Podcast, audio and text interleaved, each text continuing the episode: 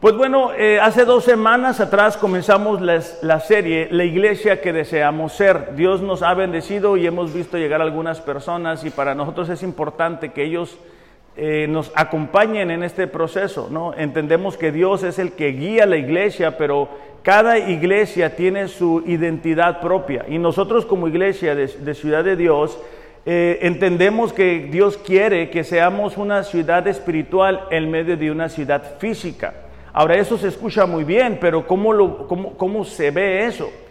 Y el día de hoy vamos a, dar continuidad a esto. Eh, hemos dicho en semanas anteriores que la iglesia es de Dios y que tiene un firme fundamento que es Jesucristo y que Jesucristo prometió edificar su iglesia y que las puertas de los Hades no van a prevalecer en contra de ella. La semana pasada hablábamos de que la iglesia está conformada o debe de estar conformada por discípulos. Aquí en Ciudad de Dios somos insistentes en leer la Biblia, en vente a orar, vente al grupo de hombres, hey, no viniste, ahí andamos atrás de cada uno, ¿verdad? O de cada una, ¿verdad? Porque también hay ovejitas, ¿verdad? Que se nos atrasa un poquito. Pero bueno, andamos insistiendo. ¿Por qué? Porque creemos que el deseo de Dios para cada uno de nosotros es que seamos discípulos. Dios no llama a la gente para que se quede así y bueno, tú miras un año, dos años, tres años, cinco años y siguen en una inmadurez espiritual increíble. El deseo de Dios es que la iglesia esté conformada por discípulos. Dijimos que un discípulo es una persona que sigue y se sujeta al maestro y sus enseñanzas que aprende de ellas mientras las pone en práctica. Entonces, un discípulo, los primeros discípulos eran personas que seguían a Jesús y se sujetaban a su enseñanza, pero también lo ponían en práctica. Por eso es que Jesús cuando daba enseñanzas decía, bueno, ahora háganlo ustedes también. ¿Ok?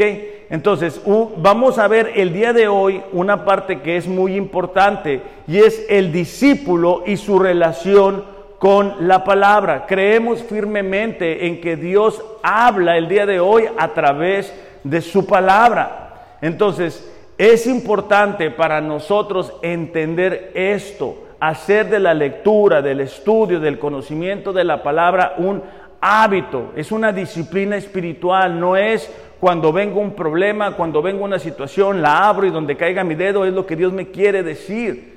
Es una disciplina de todos los días. Ahora, para esto tenemos como texto base lo que se encuentra en Juan capítulo 8, versículos del 30 al 36. Juan capítulo 8 del verso 30 al 36. Dice así, al hablar estas cosas, muchos creyeron en él. Subrayen la palabra muchos, ¿ok? Muchos creyeron en él. Después dice en el versículo 31, entonces Jesús decía a los judíos que habían creído en él. Si ustedes permanecen en mi palabra, verdaderamente son mis discípulos. Voy a repetir eso. Si ustedes permanecen en mi palabra, verdaderamente son mis discípulos. Conocerán la verdad y la verdad les hará libres. Versículo 33. Ellos contestaron, somos descendientes de Abraham y nunca hemos sido esclavos de nadie. ¿Cómo dices tú que serán libres? Ok, aquí eh, eh, eh, ellos que están contestando, pues tenían una memoria muy corta, porque el pueblo de Israel se la pasó siendo esclavos de todo el mundo. Desde Egipto, Babilonia, los asirios constantemente eran llevados cautivos, ¿no? Pero bueno, en medio de este debate con Jesús, ellos niegan que hubieran sido esclavos. Versículo 34, Jesús responde, en verdad les digo que todo el que comete pecado es esclavo del pecado. Y el esclavo no queda en la casa para siempre. El Hijo sí permanece para siempre. Así que si el Hijo los hace libres, ustedes serán verdaderamente libres. Es interesante que en este texto eh, parece que muchos creen en Jesús, pero después parece que no creen en Él. su manera de responder a Jesús niega una relación, una sujeción a las enseñanzas de Él. De hecho, con frecuencia vamos a mirar textos en los cuales eh, Jesús hace referencia de que no todos los que decían creer, creer, perdón, realmente habían creído. Por ejemplo, Juan 2.25 dice así, no tenía necesidad de que nadie le diera testimonio del hombre, porque él conocía lo que había en el interior del hombre.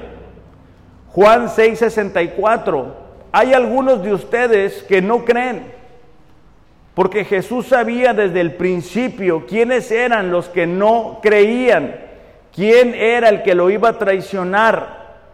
Poquito después, en el 66, dice, como resultado de esto, muchos de sus discípulos se apartaron y ya no andaban con él. Ahora, la, fe salvadora o el nuevo nacimiento está compuesto por tres términos latinos. El primero es notitia, que tiene referencia al conocimiento. Es cuando cualquier persona escucha acerca de Jesús o de Dios. Recibes el conocimiento. Alguien te habló. Después de esto surge el asentimiento y es un paso más allá. Es cuando tú escuchas que personas, artistas, gente conocida, eh, dicen, no, sí, yo sé que Dios es real, o, yo sé que Jesús vino, o, yo creo en Jesús. ¿Okay? Están asintiendo que, eso es una realidad para ellos. De hecho, eh, Santiago dice, ¿verdad?, que los demonios saben quién es Jesús y hasta tiemblan, ¿verdad? Pero no son salvos. Lo, tercero es la confianza, y es la palabra fiducia. Y esto es cuando comenzamos a actuar conforme y de acuerdo a la palabra de Dios. Dicho esto, hay personas que han escuchado de Dios, que han escuchado de Jesús, tienen el conocimiento. Hay personas con las cuales tú puedes platicar en el trabajo, a donde quiera que vayamos, y, están ciertos de que Jesús vino, pero también dicen, ¿verdad? Bueno, todas las religiones conducen a donde mismo y, no pasa nada. El verdadero nacimiento, la verdadera conversión tiene que ver con esa fe salvadora que nos permite apropiarnos del sacrificio que Jesús hizo en la cruz por cada uno de nosotros. Esos son los verdaderos discípulos de Jesús. Aquellas personas que pasan del conocimiento al asentimiento, a la conducta. Por eso es que con frecuencia miramos personas que tú, pues es creyente, pero ha hecho esto, esto, esto y aquello. entonces tú dices, eso no es, ¿verdad? Este, o sea, habla como no creyente, se comporta como no creyente, pero él asegura que nació de nuevo. Y muchas veces es porque aunque saben que Jesús vino, saben de Dios, no han rendido su voluntad a Él. Entonces, es importante esto para nosotros porque los verdaderos discípulos tienen la característica de tener una relación muy cercana con la palabra. Y el día de hoy vamos a hablar mucho acerca de esto. Jesús dice, ¿verdad? El que es verdaderamente mi discípulo va a permanecer en mi palabra. Y, palabra permanecer es mantenerse sin cambios en un determinado estado, condición o situación. Es mantenernos sin cambios en un estado, condición o situación. Entonces, el, que nosotros podamos permanecer en la palabra no es que, bueno, voy a buscar a Dios cuando tengo un problema, voy a buscar en la palabra a ver si debo de no o tomar esta decisión. Ahora que se vino esta situación difícil, ahora que se vino el COVID, ahora que viene la guerra mundial, entonces empiezo a buscar a Dios y luego la aviento a la Biblia, ¿verdad? Y nos vemos el próximo domingo. Yo les he dicho, no dejen a Jesús aquí, llévenselo a sus casas, llévenselo a sus vidas. No vivan un cristianismo de domingo, que todos los días ustedes puedan escuchar la palabra de Dios, ¿verdad? Entonces, es estar en un mismo sitio todo el tiempo, es parte de permanecer. Y cuando hablamos de esto, tiene la implicación para nosotros que la palabra sea el fundamento de nuestra vida, de nuestro matrimonio. Eh, cada vez vemos más matrimonios creyentes que parece como que se llevan como gatos y, ¿cómo se llama? Perros y gatos. Ajá. Este, ¿verdad? ¿Por qué? Porque vienen el domingo, escuchan, asienten, dicen, ah, qué interesante idea, pero no lo apropian, no agarran ese principio y lo viven. Entonces, la palabra de Dios es el fundamento para nuestra vida, para nuestro matrimonio. No es, bueno, yo creo esto, yo siento aquello, yo grito más fuerte, yo gano el dinero, tú no me puedes hacer esto. No, se trata así. El verdadero discípulo tiene que ser como fundamento de su matrimonio la palabra. ¿Qué dice la palabra? ¿Cómo debo de tratar a mi esposo? ¿Cómo debo de tratar a mi esposa? ¿De, qué es lo que Dios me está diciendo? También debe de ser el fundamento en la formación de nuestros hijos. No debemos de permitir que nos los eduquen alguien más. La Biblia declara, ¿verdad?, que la responsabilidad de educar a los hijos es nuestra, de infundirle fundamentos, pero volvemos a lo mismo. Si solamente tengo una idea de lo que hablaron el domingo, más o menos me acuerdo, pues yo no tengo un tema de conversación para con mi hijo o para con mi hija. Entonces, mi relación con él o con ella debe de ser de acuerdo a lo que la palabra de Dios dice, de yo pasarle valores, principios, ejemplos, muestras de cómo es Dios, qué dice Dios en su palabra, hacer un devocional. E, eso es responsabilidad, ¿verdad? Del discípulo, es una bendición tener eso, poder transmitir, ¿verdad? Este, lo que Dios nos ha hablado a nosotros. Nosotros, este, a veces lo he comentado con Carlos, ¿verdad? Que, cometemos muchos errores, pues ya conocimos a Dios ya un poquito más avanzados en edad y, pues después de haber cometido muchos errores. Este, y uno lo que quiere es que ellos no cometan esos mismos errores, pero tú no le puedes entregar la educación a alguien más. Tú la tienes que agarrar conforme a la palabra de Dios y mostrarles. También la palabra de Dios debe de ser el fundamento en el uso que yo le doy a la economía. En cada una de las áreas de mi vida, Dios debe de ser lo primero. Debemos aprender a establecer sus principios para cada uno de las áreas de nuestra vida. ¿Por qué? Porque de la palabra subtraemos los principios. O sea, tú no puedes enfrentar una situación y decir, espérame tantito, déjame, voy a buscar en la Biblia. Verás, espérame, espérame, espérame. Por aquí, hace un año más o menos, me acuerdo que vi. No, ya pues entonces el chamuco ya te mordió y te comió. La palabra tiene que estar en nuestro corazón.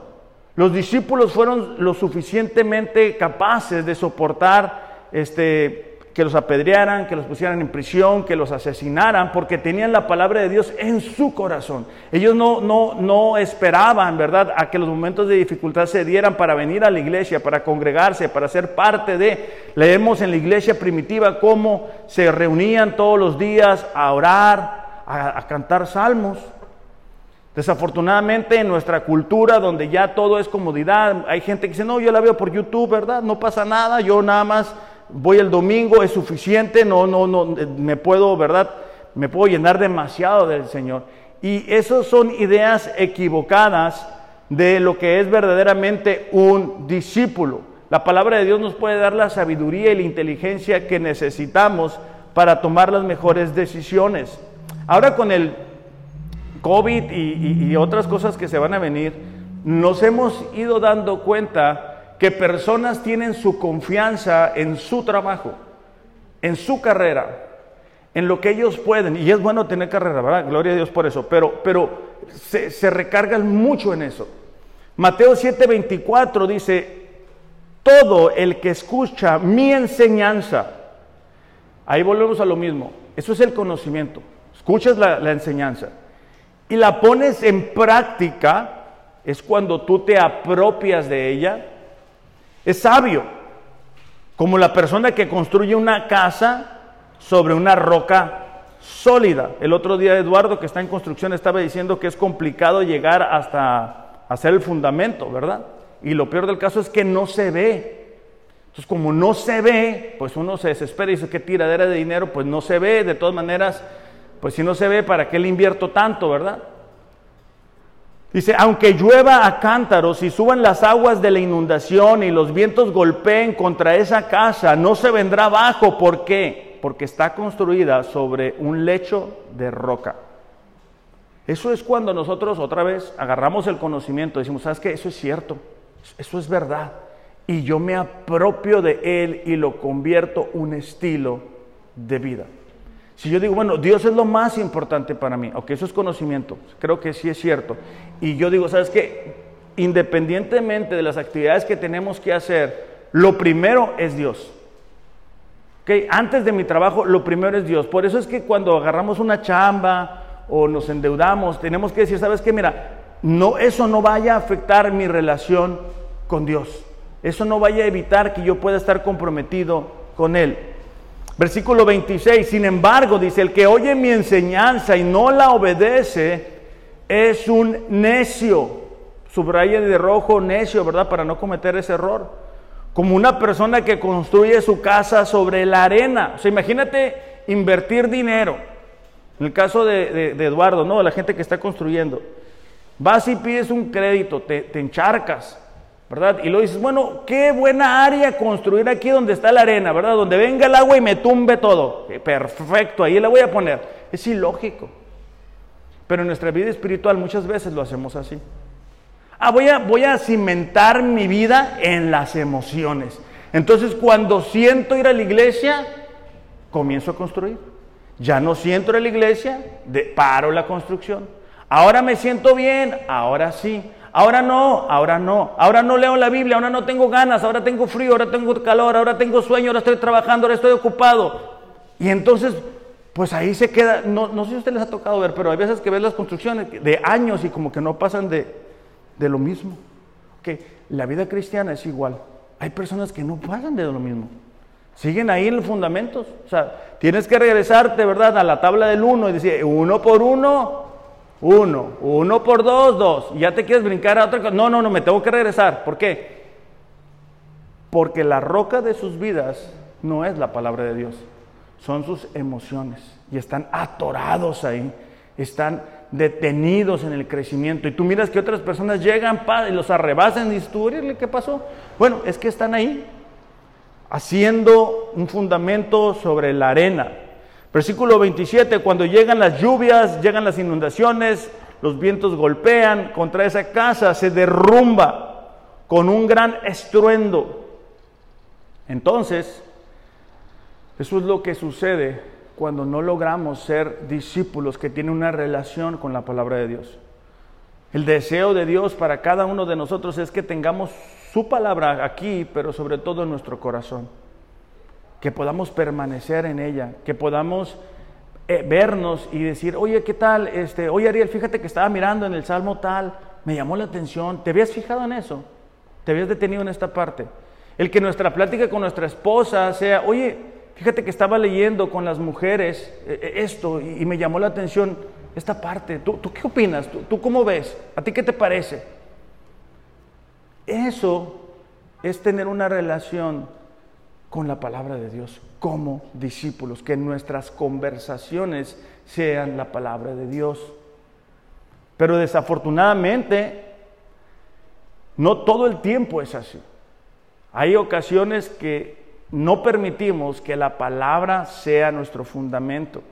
Ahorita más que nunca estamos expuestos a todo tipo de enseñanzas. Tú le picas en el, en el teléfono, ¿verdad? Prédicas de no sé qué y boom, te sale un, mundo de prédicas. Pero tenemos que tener cuidado porque si yo no conozco la palabra, puedo aceptar cualquier tipo de enseñanza. Primera de Timoteo capítulo 4 versículo 1 nos habla de, de, de lo peligroso que van a ser estos últimos años. Primera de Timoteo capítulo 4, versículo 1. Ahorita nos vamos a regresar a Juan, ¿eh? no, se me desesperen. Dice, el Espíritu dice que claramente en los últimos tiempos algunos se van a apartar de la fe, subraya de rojo, apartar. Eh, otras versiones dicen apostatar, es desprenderse a algo que antes estaba unido. Prestando atención a espíritus engañadores y a doctrinas de demonios. Qué feo se escucha eso, pero es la verdad. Mediante la hipocresía de mentirosos que tienen la conciencia cauterizada. Fíjate, las falsas enseñanzas tienen su origen sobrenatural. Son los demonios. Pero la difusión de esas falsas enseñanzas es a través de humanos, es a través de personas que no buscan la palabra, sino que son espíritus que les hablan y les dan mensajes y les dan ideas. Entonces, si nosotros no conocemos la palabra de Dios, vamos a ser confundidos por esta clase de enseñanzas. El verdadero discípulo es alguien que tiene una relación diaria con la palabra de Dios, que logra discernir. ¿Sabes qué? Son los últimos tiempos. ¿Sabes qué? No todo lo que brilla es oro. No todo el que se dice ser cristiano es cristiano. No todo el que dice que es pastor es pastor. No todo el que dice, Dios dice, así es. Tenemos que discernir lo que verdaderamente dice la palabra. ¿Por qué? Porque estas personas escuchan espíritus, fíjate ahí como dice, y lo difunden a través de enseñanzas. Ahora, en los minutos que me quedan, te voy a, a dar ejemplos de cómo podemos permanecer en la palabra. Lo primero es básico, pero es muy importante, y es exponernos a la palabra. Cada uno de nosotros debe de exponerse a la palabra de Dios para poder discernir los pensamientos que están en nuestro corazón y que no son correctos, para aprender eh, las promesas de Dios, aprender del carácter de Dios, reconocer esas actitudes, esas formas, costumbres, sentimientos que muchas veces nos gobiernan. Es cuando yo me expongo a la palabra de Dios que yo puedo decir, ah, caray, fíjate que yo siempre había pensado esto, pero pero no es así. Lo que Dios me está diciendo es otra cosa. Pero eso va a suceder si yo me expongo. Por eso es que nos da tanta flojera leer la Biblia. ¿No te das cuenta? O sea, dices, ah, al ratito. No, ya más tarde. No, mejor mañana temprano. No, el lunes. No, eh, el martes. No, mejor el miércoles. No. Y ahí te la vas llevando como carreta. ¿Verdad? Ya estamos en julio y en este punto es para que todos estuviéramos leyendo la Biblia un año. Entonces, cuando yo no tengo un filtro, yo dejo pasar cualquier tipo de idea y permito que esa me gobierne. O sea, es decir, un día me siento solo y pues digo que estoy solo y actúo como solo y pienso como solo y voy a andar desanimado porque estoy solo. Pero si yo me expongo a la palabra de Dios, me voy a dar cuenta que Dios ha dicho, nunca te voy a dejar, siempre voy a estar contigo. Segunda de Pedro, capítulo 1, versículo 19, dice así, tenemos la palabra profética más segura, a la cual ustedes hacen bien en prestar atención como una lámpara que brilla en un lugar oscuro. No sé si alguna vez ustedes han estado en un camino y está oscuro y te dices, sabes que necesito una lámpara, algo que me ilumine. Y cuando no lo hacemos, ¿verdad? O nos caemos o nos golpeamos el dedo chiquito, ¿verdad? Del pie. Fíjate, dice, atención como una lámpara que brilla en un lugar oscuro hasta que el día despunte y el lucero de la mañana aparezca en sus corazones. Lo que Pedro está diciendo es Tú, quieres saber cómo guiar tu vida. Ok, agarra este libro y exponte a él. Tira el teléfono por un lado, dile a tu esposa, permíteme tantito, déjame, estoy con el Señor. La esposa, lo mismo, ¿sabes qué? Ahorita, ahorita dame chance, voy a buscar al Señor. Eso es un verdadero discípulo. Todos los días tomamos decisiones y, y si no nos damos cuenta, para los jóvenes eh, estamos construyendo una bola de nieve únicamente que al rato nos va a llegar y nos va a aplastar encima. Y para los que no estamos tan jóvenes, todos los días tomamos decisiones y es importante vivir de acuerdo y conforme a la palabra de Dios y que nuestros hijos vean que Dios es una realidad en nuestras vidas. Necesitan nuestros hijos ver cómo oramos a Dios, cómo le pedimos a Dios, cómo dependemos de Dios. Pero si no nos ven, pues como yo les he dicho antes, ¿verdad? Si tú estás sembrando tomates, pues no te sorprendas que cuando sean más grandes tus hijos te vayan a dar tomates. No esperes manzanas, no esperes otra cosa. Si tú no estás sembrando en sus corazones el temor a Dios, la reverencia a Dios, el buscar a Dios, no esperes que eso le surja, no te vayas a sorprender cuando mañana pasado te salga con una sorpresa, porque eso es lo que tú has depositado en él o en ella. Un verdadero discípulo entiende eso, se expone, se abre, dice, ¿sabes qué, Señor? Te necesito, ayúdame, yo no sé. Por ejemplo, yo recuerdo cuando tuvimos a, nuestra hija mía, yo pues yo no sabía ser papá, no, no hay cursos para eso. Y, muchas cosas yo no entendía. Y hay otras que ahorita todavía no entiendo. Y necesitamos mantenernos humildes y decir, ¿sabes qué? Señor, ayúdame. Las esposas, ¿verdad? Señor, ayúdame a ser una buena esposa. Ayúdame a ser un ejemplo para mi hija, para mi hijo. Que vean tu carácter en mi vida.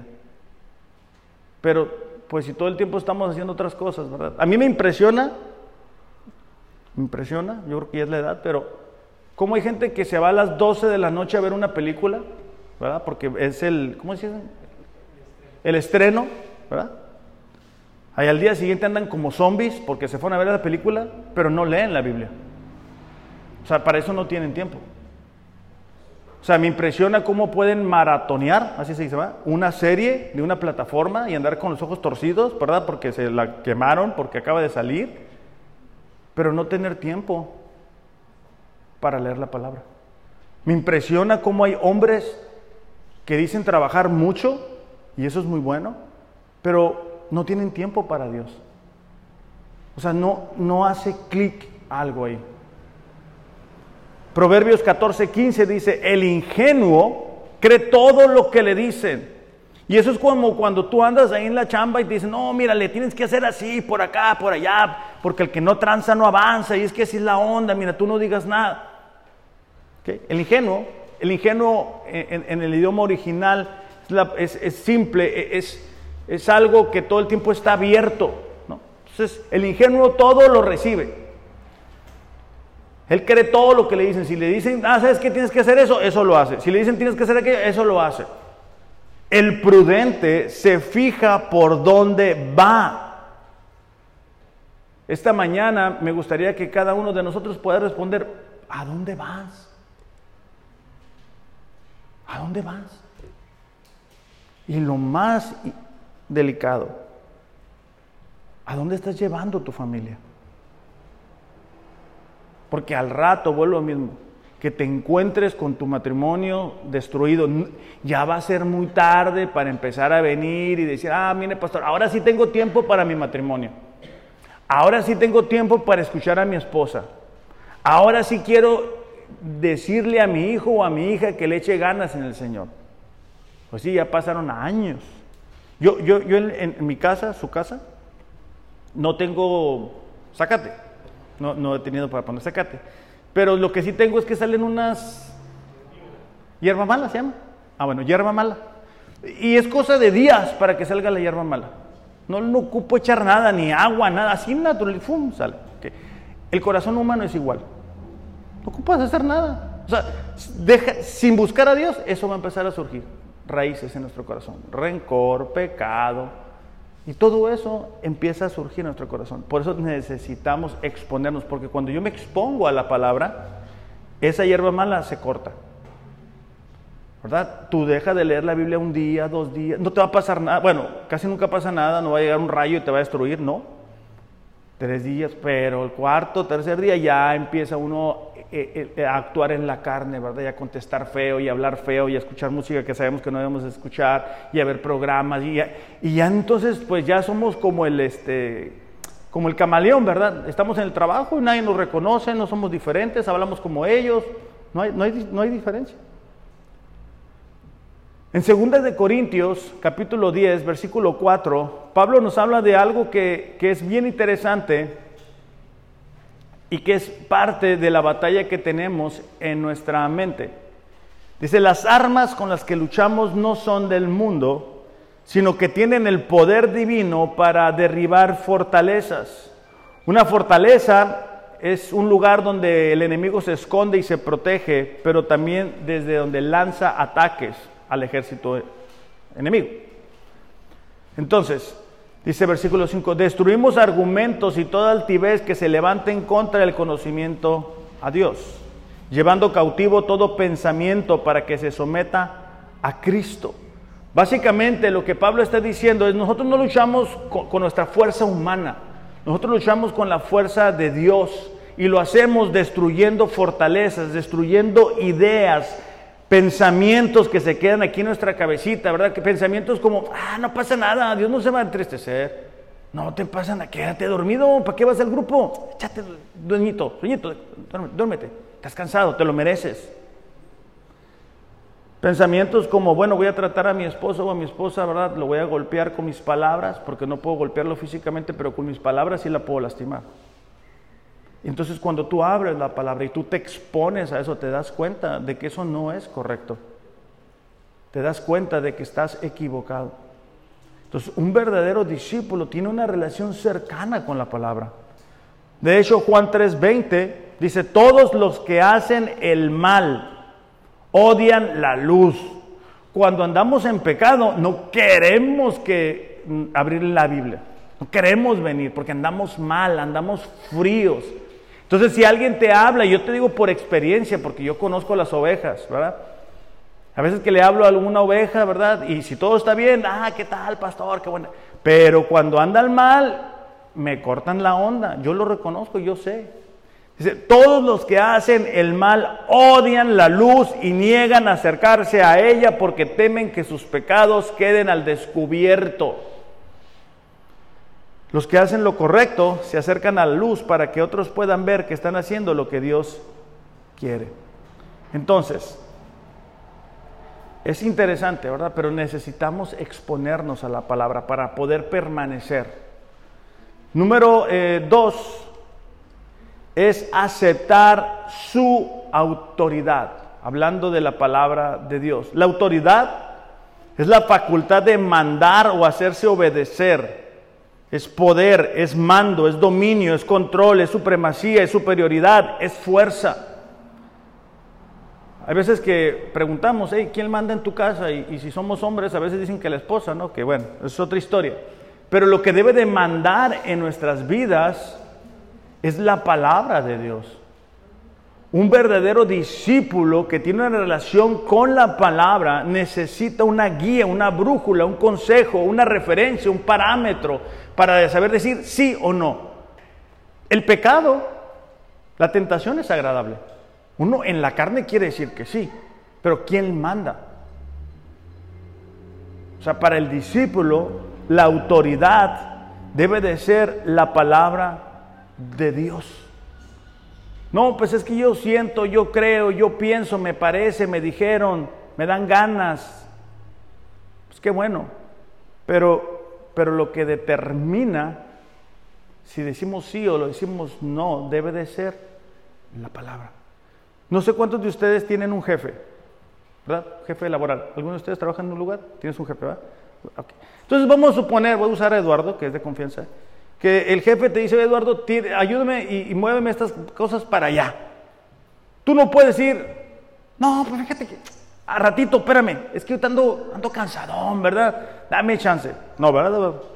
Espero que no lo puedas decir.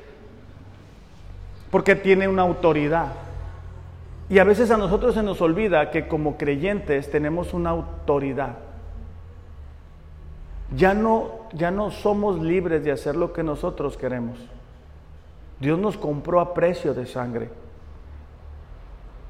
Eso es el Evangelio, el reconocer que por nuestra naturaleza nacimos pecadores, pero que Dios en su amor envió a su Hijo a morir por nosotros para que vivamos de una forma diferente y que ya no obedezcamos al pecado. Antes no podíamos decir no a la tentación, eh, estábamos indefensos.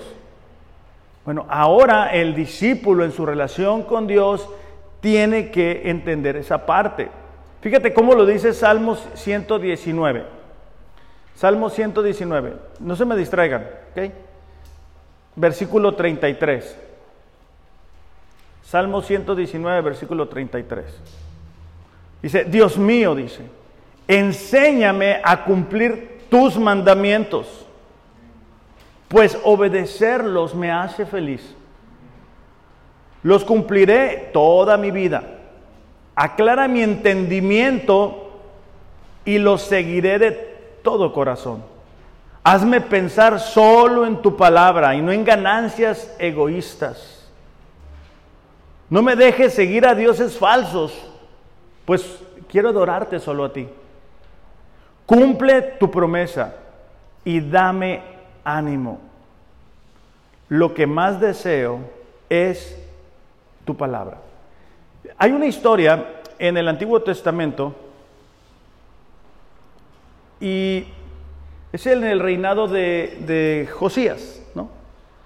Y Josías comienza a reinar a una edad muy temprana y algo interesante sucede porque mientras hacen la limpieza del templo, eh, los sacerdotes encuentran el libro de Dios. Los reyes anteriores se habían entregado la idolatría y entonces habían hecho lo que ustedes no hacen, ¿verdad? Que es guardar este libro hasta cada domingo. Pero ellos sí lo hicieron. Ellos dijeron, bueno, pues la palabra de Dios está, no, no, no, no hay lugar. Y bueno, fue olvidado ese libro. Segunda de Reyes, capítulo 22, versículo 11.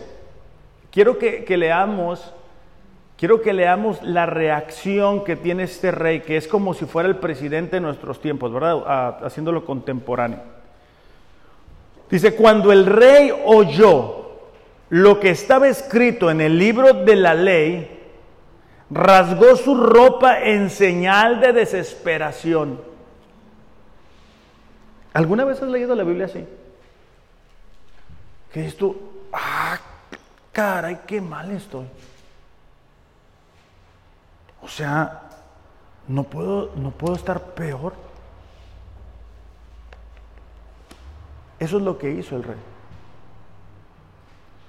Pero no únicamente fue decir, bueno, pues qué mal estoy, y cerró el libro y ya todo continuó normal. Fíjate lo que hace el rey. Dio las siguientes órdenes a Hilcías, el sacerdote, a Aicam, hijo de Safán, a Akbor, secretario de la corte, y a Asaías como consejero personal. Vayan al templo y consulten al Señor por mí, por el pueblo y por toda la gente de Judá. Pregunten acerca de las palabras escritas en este rollo que se encontró, pues el gran enojo del Señor arde contra nosotros, porque nuestros antepasados no obedecieron las palabras de este rollo. No hemos estado haciendo todo lo que dice que debemos hacer. O sea, no es únicamente decir, ah, mira qué interesante esta historia, híjole, qué buena onda. No, es decir, ¿sabes qué? Estoy actuando mal. ¿Sabes que me estoy equivocando? ¿Sabes que necesito hacer un cambio, un ajuste? Dios debe de ser mi prioridad. Debo de estar leyendo la palabra todos los días debo de estar avanzando, creciendo, madurando. El otro día Carlos decía, ¿sabes qué? Es importante no únicamente leer la Biblia, leer un libro extra. Bueno, para algunos de nosotros pudiéramos estar ahí. Otros quizá pudiéramos decir, ¿sabes qué? Necesito entender que la palabra de Dios debe de ser quien gobierne mi vida, mi matrimonio, mis relaciones, la manera en que utilizo mi tiempo. La, razón por la cual no tenemos tiempo para Dios es porque Dios no es lo más importante. Porque las 24 horas le pertenecen a Él. Entonces, lo que hacemos con esas 24 horas que son de Él, es lo que demuestra realmente que es Él en nuestras vidas. Santiago 1.22 Dice así, no se contenten solo con escuchar la palabra. ¿Te acuerdas que al principio te decía, hay el conocimiento, hay el asentimiento y existe ya cuando optamos conforme a él, ¿verdad? Hay personas que se conforman con escuchar la palabra. Dice, no, no se conformen con eso. Porque imagínate, este, no sé si les platiqué, pero ya, me hicieron tortillas de harina en la casa, ¿no? Eh, gracias a Dios, ¿no? Dios me escuchó. Pero imagínate que este, la señora Silvia le dice a mi esposa cómo hacer tortillas de harina, ¿no? Le da una receta en un papel, todo especificado con detalles. Sí sabe, ¿verdad? Cómo hacerlas. Bueno, muy bien. Entonces yo agarro ese papel y se lo llevo a Mariel, mi esposa, y le digo, mira, aquí está la felicidad para nuestro matrimonio. Que me hagas tortillas de harina, ¿no? Entonces ella lo va a ver y va a decir, si tengo, típico va a decir que no tiene, no, pero vamos a figurar que sí tiene, todo tiene. Te pregunto, ¿las tortillas de harina ya están en la casa? No están. ¿Por qué? Porque esa es la receta nada más. Cuando nosotros nos exponemos a la palabra de Dios, ahí está, ahí te dice. Ahí te dice cómo ser un cristiano maduro. Ahí te dice cómo ser un buen esposo, cómo ser una buena esposa, cómo soportar la tentación, cuáles son las promesas de Dios, lo que podemos esperar en los últimos tiempos, cómo gobernar una iglesia, cómo tomar buenas decisiones, cómo educar a nuestros hijos. Pero si no los pongo en práctica, pues de nada sirve. Es conocimiento, es muy buen conocimiento. Pero por eso Santiago dice, ok, no se contenten con escuchar, pónganlo en práctica. Bueno. Y lo tercero, ya con esto terminamos, es que debemos de asimilar su verdad. ¿Okay? Me voy a exponer a ella, voy a decidir de antemano que me guste o no me guste, la palabra es mi autoridad y también voy a asimilarla. Asimilar es hacer propio un hecho, una experiencia, una situación, es comprensión.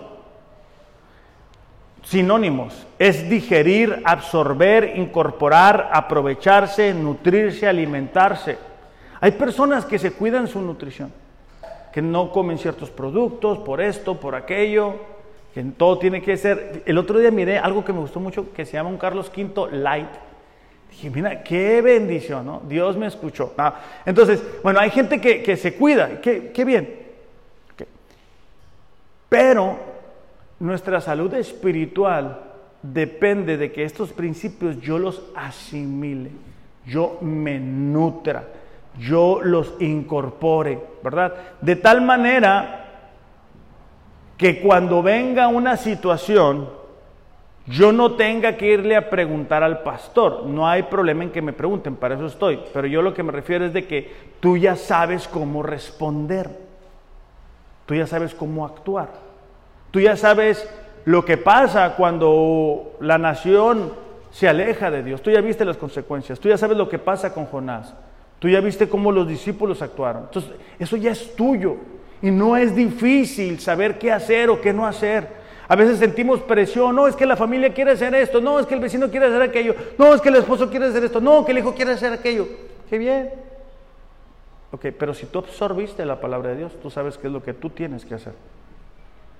Josué 1.8, en Reina Valera dice, nunca se apartará de tu boca este libro de la ley. Nunca. Nueva traducción viviente dice, estudia constantemente este libro de instrucción, constantemente. Medita en él de día y de noche para asegurarte de obedecer todo lo que está escrito. O sea, es estudiar, es meditar y es obedecer. Te estás nutriendo. ¿Por qué? Porque le... Mira, en un mundo perfecto, te levantas, Señor, gracias por este día, gracias porque me permites despertarme, si estás casado como yo, que estás bien contento, gracias por la vida de mi esposa, ¿va? Te tomas unos instantes, lees la porción de la Biblia y te sales a trabajar. Y mientras estás trabajando, tú estás meditando, estás reflexionando acerca de lo que estudiaste. Por ejemplo, que ahorita que estamos en Isaías, ¿no? Que dice, que dice ahí, ¿verdad? Eh, hay de aquella nación, ¿verdad?, que llame a lo bueno malo y a lo malo bueno. Haya de aquellos que son campeones en emborracharse. Y, ahí te vas, y, bueno, en mi caso, por ejemplo, ahí le estoy dando vuelta a la tortilla y digo, ah, mira, por esto, por esto, por aquello. Esto aplica para mí, yo necesito incorporarlo esto a mi vida. Ahora, esto te quiere hablar a ti. No te preocupes en, ah, mira, esto le, funciona bien a mi esposo. Mira, está mirando lo mal que estás. No, es personal y lo, ya lo compartimos. Solo entonces prosperarás y te irá bien en todo lo que hagas. Me estoy que alimentando, me estoy que nutriendo. Cuando no hacemos esto, lo que comemos es chatarra. Eh, yo he tenido que aprender a que si yo compro papitas o, galletas, no las puedo bajar en mi casa, porque tengo dos niños comelones que no soportan ver algo y no comerlo, ¿no? no, no soportan. Entonces yo tengo que comprar algo si yo quiero, ¿verdad? Y dejarlo en el carro. ¿Por qué? Porque si lo bajo, los niños van a querer comer chatarra. Y entonces tengo dos problemas. Ya no tengo la chatarra para comérmela yo y Mariel, mi esposa, está molesta porque no van a querer comer lo que ella hizo de comer. Como creyentes, no podemos alimentarnos de chatarra. Tú te alimentas de chatarra, tú no vas a traer hambre de la palabra de Dios. Tú nútrete de todas las este, plataformas digitales, series, películas, eh, aplicaciones, todo ese tipo de cosas. Ponte a ver TikToks, ya es que son de, no sé, 20 segundos y, te echas al plato dos horas. Pero dos horas no le damos a Dios, porque no tenemos tiempo, porque andamos cansados, porque andamos trabajando. Y nos estamos alimentando de chatarra. No, novelas, chatarra, ¿Hay alguno de ustedes que es novelera? A lo mejor ni me diga, pero chatarra, ¿va? Chatarra, pura chatarra. No, que la, sirvienta, que salió la hija de la dueña de la hacienda y la misma historia, ¿no? Desde Rosa Salvaje no hay historias nuevas. Ah, se acordaron, ¿va? Entonces, entonces ya cuando voy a la palabra, pues ya, ya comí, pues. O sea, de hecho hay veces que Martín, el licenciado Martín, llega y me dice, eh, ¿qué onda, pastor? Este, lo invito a Puerto Nuevo a comer una langosta. No, me dice, te invito aquí un lonche. Digo, ¿sabes qué, Martín? Digo, gracias, pero ya va a ser hora. No, pero de una vez. Sí, no, Martín. Digo, no, porque luego llego a la casa y sin hambre y vamos a tener un problema en la casa. ¿Por qué? Porque ya comí aquí. Si yo me alimento de música, de ambientes, de conversaciones, de cosas que no son conforme a la palabra, no voy a tener hambre. Ya comí. Eh, le voy a pedir a los muchachos si pasan, por favor. Salmos 1.1.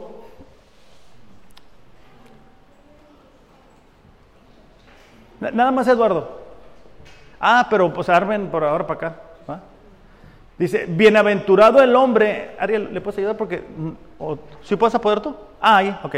Bienaventurado el hombre, dice, que no anduvo en consejo de malos este consejo de malos son valores, son convicciones, son criterios, son puntos de vista de personas que no conocen a Dios.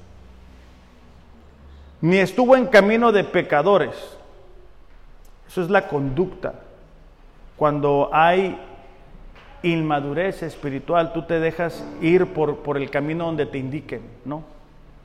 Entonces, ni en silla de escarnecedores se ha sentado. Son aquellas personas que ya se burlan de Dios. A, mí, no sé cómo decirlo, pero me molesta cuando alguien sale y se burla de Dios y los creyentes van a ver sus películas. O sea, digo, ah, ¿qué onda? O sea, nos están, se están burlando de nuestro Dios y todavía vamos a darles el dinero. O sea, qué, qué, qué raro. Pero fíjate qué interesante, porque primero dice que anduvo después estuvo y después se sentó. El pecado es, una, es, un, es un camino descendente. Primero andas coqueteando ahí, ¿verdad? Sabiendo que no debes andar ahí, pero ahí andas jugándole va al supercristiano que no va a caer. Después comienzas a caminar por donde andan los pecadores. O sea, actuar como si no fuéramos creyentes. Y ya al rato ya estamos sentados bien a gusto ahí ya somos parte de esas conversaciones. Dice el versículo 2, sino que en la ley del Señor está su delicia, y en su ley medita de día y de noche. Será como árbol plantado junto a corrientes de agua, eso es crecimiento. Mira, si tú quieres tener crecimiento espiritual, Métete con el Señor. No, no veas televisión. Te, desafío. No, no, veas televisión. 10 días, no te va a pasar nada. El mundo no se va a caer. Ayuna, métete con el Señor. Y vas a tener crecimiento. O sea, va a haber fruto en tu vida. Dice que da su fruto en su tiempo. El fruto, bueno, no soy un experto de árboles, pero el fruto es consecuencia de la madurez de un árbol. El fruto en la vida de un cristiano es consecuencia de la madurez espiritual. Es cuando pasaste del conocimiento al asentimiento al apropiamiento de un principio bíblico. Y entonces da el fruto. Dice, su hoja no cae. E, eso nos habla de, belleza, de apariencia, el carácter de Cristo, el buen testimonio. Eso no, no, va a evitar que nos hagamos grandes y tengamos arruguitas. Eso no habla de eso. A lo que se, de lo que trata es de que cuando una persona se, se está asimilando la palabra de Dios, está dando fruto, tiempo, fuera de tiempo, tú lo ves y no lo ves que se está comiendo las uñas. No lo ves preocupado, no lo ves contándote todos los problemas de todo el mundo, ¿va? Él te transmite paz. Tú lo notas tranquilo tranquila. ¿Por qué? Porque sabe quién está en control. Dice, todo lo que hace prospera, es decir, va a tomar buenas decisiones. ¿Cómo sería nuestra vida si pudiéramos permanecer más en la palabra y menos en los problemas, más concentrados en quién es Dios y menos concentrados en los miedos, los temores, lo que va a pasar, las deudas, los recibos, las cuentas. ¿Qué pasaría si nuestra mente estuviera más ocupada en la palabra de Dios y menos en lo que me hicieron? Necesitamos ser discípulos que tienen una relación cercana con la palabra de Dios los tiempos se están complicando, o sea, a nivel global e, e, esto se está calentando y, cada vez cada vez va a ser más difícil vivir una vida cristiana. Pero Pablo dijo, ¿verdad? Las leves tribulaciones que pasamos aquí van a tener un peso de gloria cuando estemos con el Señor. Iglesia, yo les quiero invitar que seamos esos discípulos que permanecen en la palabra, que asimilan la palabra, que entienden que la palabra es su autoridad Vamos a, cerrar nuestros ojos solamente para no distraernos.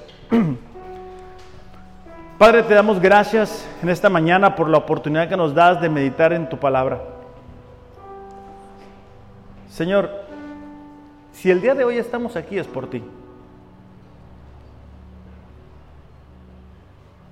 La mayoría de nosotros, Señor, cruzamos por momentos muy oscuros por momentos muy difíciles. Y ahí tú nos rescataste.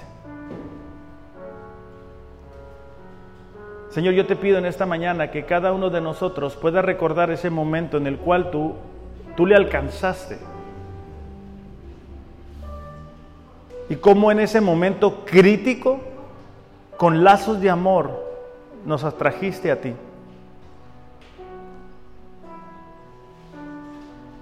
Padre, pedimos que tu Espíritu Santo pueda traer esa convicción de reconocer cuánto te necesitamos. Que necesitamos exponernos a tu palabra. Que necesitamos que tu palabra sea nuestra autoridad y asimilar tu palabra, Señor. Que podamos dar ese fruto, ese fruto en abundancia en nuestro matrimonio.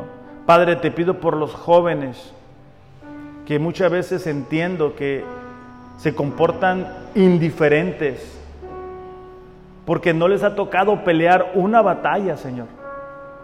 Porque ellos no han tenido que vivir lo que significa no tener el alimento para sustentar una familia. Porque ellos no han tenido que vivir el momento crítico que algunos sí, de, de ver a un ser querido sufriendo o enfermo. Padre, te pedimos por nuestros jóvenes que tu Espíritu, tu Espíritu Santo, Señor, pueda tener una convicción a ellos y reconocer cuánto te necesitan. Padre, te pido por los líderes de casa para que ellos tomen su lugar. Señor, que tu presencia sea en sus vidas, en sus corazones, que tú avives el fuego que hay en ellos, que traigas un despertar, que, que les quites, Señor, esa, esa forma de muchas veces ser indiferente a ti. Que abra sus ojos, Señor, y que se den cuenta que tú les has puesto en ese lugar. Padre, te pido por las mujeres de nuestra iglesia, por aquellas que están casadas, para que, para que sepan ser esa ayuda idónea, que sepan estar con el esposo cuando lo necesita, que pongas en ellas esa palabra de sabiduría para guiar el corazón del esposo que a veces se encuentra desanimado o atribulado. Te pido por los jóvenes, por las mujeres que no, no están casadas, Señor, para que tú seas con ellas, que tú les guíes, que tú seas su consuelo, su acompañante, que ellas puedan descansar y confiar plenamente en ti. Padre, te damos gracias porque tu palabra es una antorcha que se prende en un mundo que cada día se aleja más de ti. Te damos gracias por ello, Señor, en el nombre de Jesús. Amén. Iglesia, que tengan un excelente, excelente domingo. Los amo, pero Dios les ama más. Gracias.